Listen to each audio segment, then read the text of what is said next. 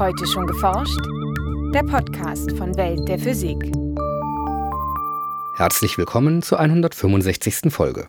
Es begrüßen Sie Jens Kube und Maike Pollmann. Protonen und Neutronen, aus denen Atomkerne bestehen, sind keine Elementarteilchen, denn sie sind aus jeweils drei Quarks zusammengesetzt. Ebenso gibt es Partikel aus zwei Quarks und wie es aussieht, auch noch weitere Varianten. Und besonders spannend sind jetzt natürlich diese neuen Experimente, die gezeigt haben, dass es wahrscheinlich auch andere Teilchen gibt, nämlich diese Tetraquarks oder Sechsquark-Zustände. So Alfons Kukas von der Universität Münster. Was diese Neufunde für die Teilchenphysik bedeuten und wie Experiment und Theorie mit den exotischen Teilchen umgehen, das hören Sie in unserem heutigen Schwerpunkt. In den Nachrichten geht es um Wasser auf extrasolaren Planeten, das Spritzverhalten von Tropfen und um Fledermäuse, die das polarisierte Licht der Abenddämmerung zur Orientierung nutzen. Bei den Veranstaltungshinweisen dreht sich heute alles um das Ausstellungsschiff MS Wissenschaft, das nun in Süddeutschland unterwegs ist. Hören Sie nun das Feature von Michael Büker. Nicht alles, was umgangssprachlich als Teilchen gehandelt wird, ist auch im physikalischen Sinne ein echtes Elementarteilchen, das sich nicht mehr teilen lässt.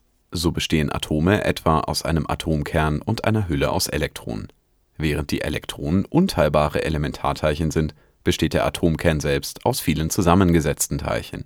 Also bei der Materie, die uns so tagtäglich umgibt, wenn wir also unseren Schreibtisch anschauen, ist die schwere Materie im Prinzip gegeben aus dem Baryon. Das heißt, hier spielen natürlich die Protonen und Neutronen eine große Rolle, die dann letztendlich die Atomkerne bilden. Und die Atomkerne wiederum, die machen eigentlich die Hauptmasse der Materie aus, die wir hier so tagtäglich um uns herum haben. Erklärt Alfons Kukas von der Universität Münster. Was Proton und Neutron mit der ganzen Teilchenklasse der sogenannten Hadronen gemein haben, ist, dass sie aus kleineren Teilchen namens Quarks zusammengesetzt sind.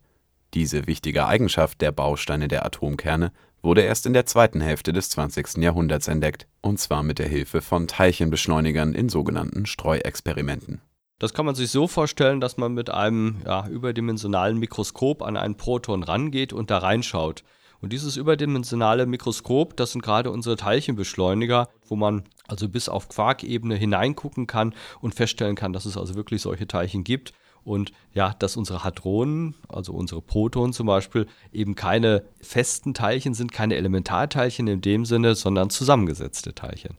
Tatsächlich sind solche Streuexperimente an Teilchenbeschleunigern sehr viel komplizierter als der Blick durch ein Mikroskop. Sehr wertvolle Resultate liefern Streuexperimente, wenn die untersuchten Teilchen in einer Kollision mit anderen Teilchen zerstört werden. Manche ihrer Eigenschaften, zum Beispiel der Impuls und die Energie, bleiben dabei erhalten. Man kann sich das so vorstellen, äh, wenn man einen Luftballon hat, der zerplatzt, dann hat man zwar den Luftballon nicht mehr, aber man hat die Fetzen dieses Luftballons und wenn man die wieder aneinander klebt, dann hat man eine Idee, wie das Teilchen vorher ausgesehen hat, also in diesem Fall dieser Luftballon. Anders als bei einem platzenden Ballon können in Teilchenkollisionen sogar neue Teilchen aus frei werdender Energie entstehen. In der Summe müssen aber trotzdem alle Produkte einer solchen Kollision den Impuls, die Energie und andere Eigenschaften der Kollisionspartner erhalten. Und wenn man diese Zerfallsteilchen hat und ihre Flugrichtung kennt und auch ihre Energien, dann kann man rekonstruieren, welche Gesamtenergie das ursprüngliche Teilchen hatte. Man kann rekonstruieren, welchen Impuls dieses ursprüngliche Teilchen hat. Und dann hat man schon gewonnen. Dann kann man also über eine ganz einfache mathematische Gleichung ausrechnen, welche Masse dieses Teilchen hatte. Diese Masse ist oft das entscheidende Kriterium, um bekannte Teilchen voneinander zu unterscheiden oder ganz neue Teilchen auszumachen. Auch die Benennungen der verschiedenen Teilchenklassen orientieren sich daran, mit welchen Massen sie ursprünglich gefunden wurden.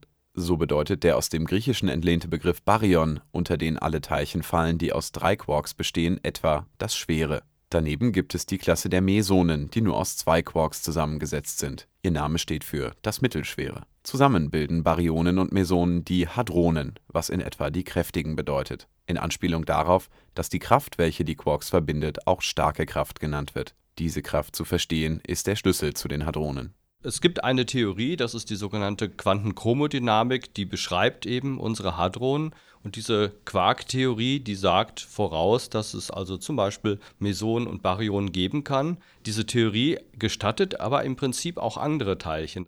Jahrzehntelang war es nicht gelungen, theoretisch mögliche Hadronen aus mehr als drei Quarks in Experimenten nachzuweisen. Doch mit leistungsfähigeren Teilchenbeschleunigern und präziseren Messinstrumenten ist dies in den vergangenen Jahren gleich mehrfach gelungen. Und besonders spannend sind jetzt natürlich diese neuen Experimente, die gezeigt haben, dass es wahrscheinlich auch andere Teilchen gibt, nämlich diese Tetraquarks- oder Sechsquark-Zustände. An einem solchen Experiment ist Alfons Kukas selbst beteiligt, nämlich dem VASA-Experiment, das am COSI-Beschleuniger des Forschungszentrums Jülich aufgebaut ist.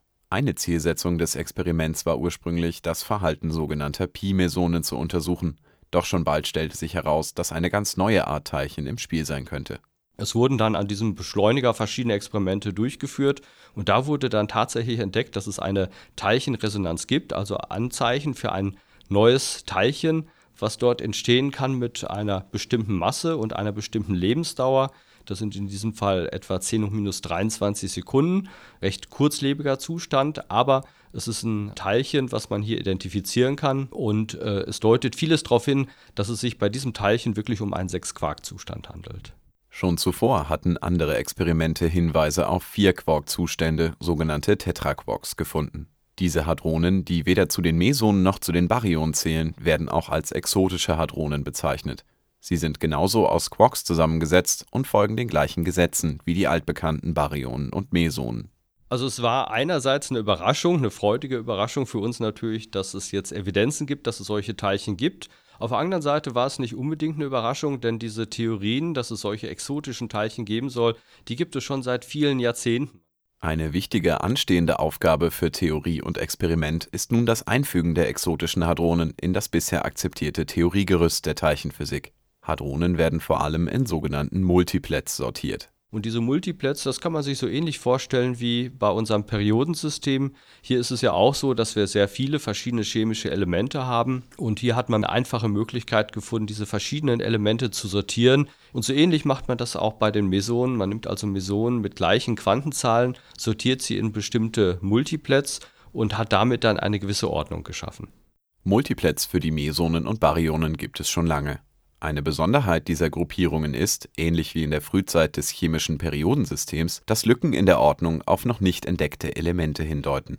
So haben beispielsweise Mitte des vergangenen Jahrhunderts Forscher an einem Beschleunigerexperiment das sogenannte Omega-Baryon gefunden. Seine Eigenschaften entsprachen exakt der Vorhersage für ein Teilchen, das eine Lücke im entsprechenden Baryonen-Multiplet schließen sollte.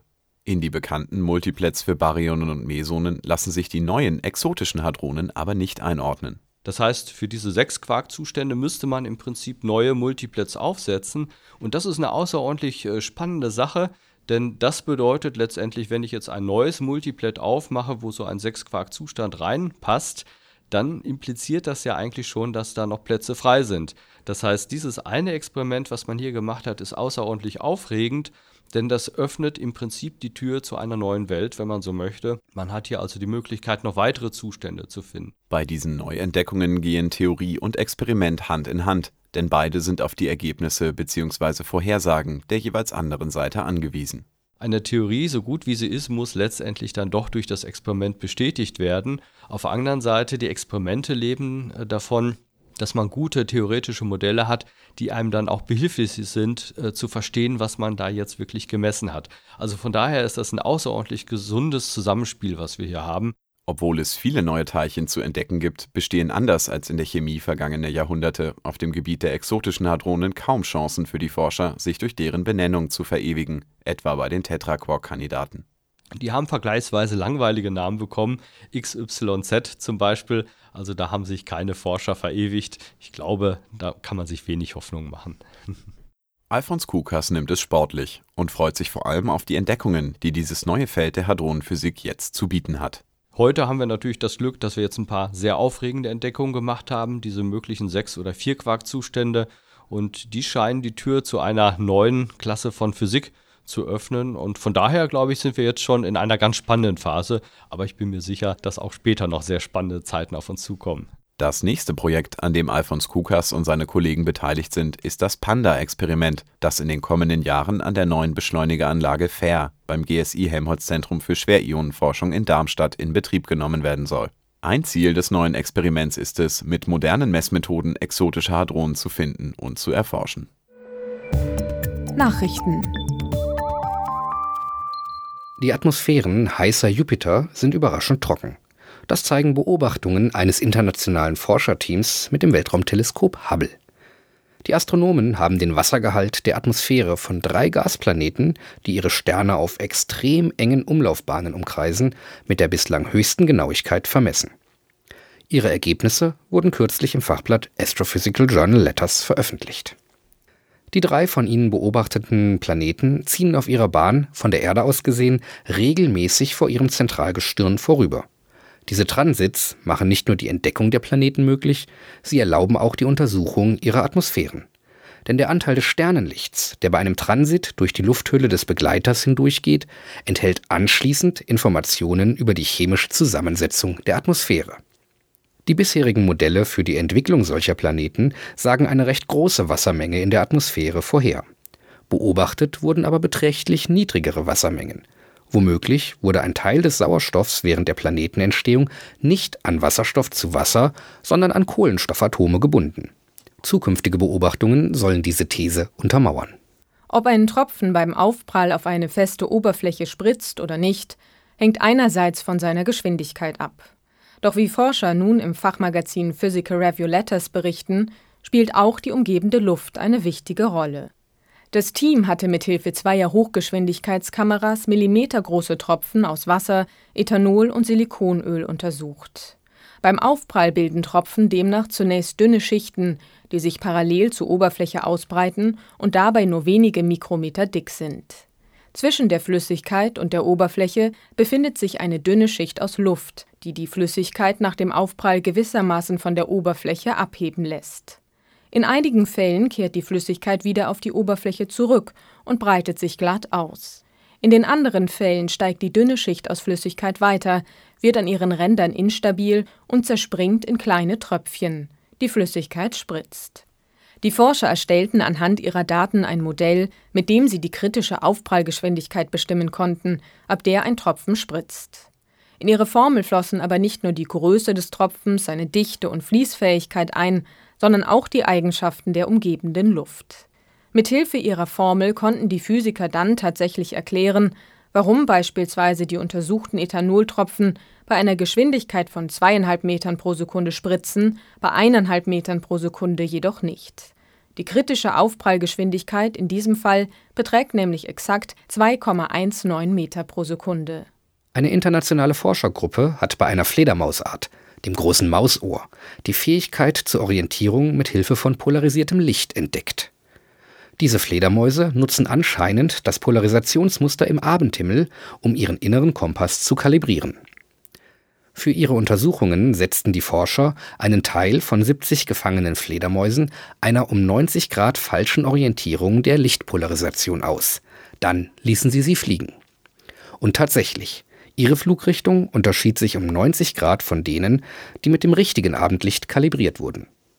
Die Wahrnehmung von polarisiertem Licht ist bislang nur bei wenigen Tiergruppen beobachtet worden, hauptsächlich bei Insekten, Vögeln und Reptilien. Polarisiertes Licht entsteht durch die Streuung des Sonnenlichts in der Atmosphäre. Das dabei entstehende Polarisationsmuster dient vielen Tieren als Kompass. Bekannte Beispiele sind die Orientierung von Honigbienen und Zugvögeln mittels polarisiertem Licht. Dass Säugetiere diese Sinneswahrnehmung auch nutzen können, war bislang noch nicht bekannt. Und nun zu unseren Veranstaltungshinweisen.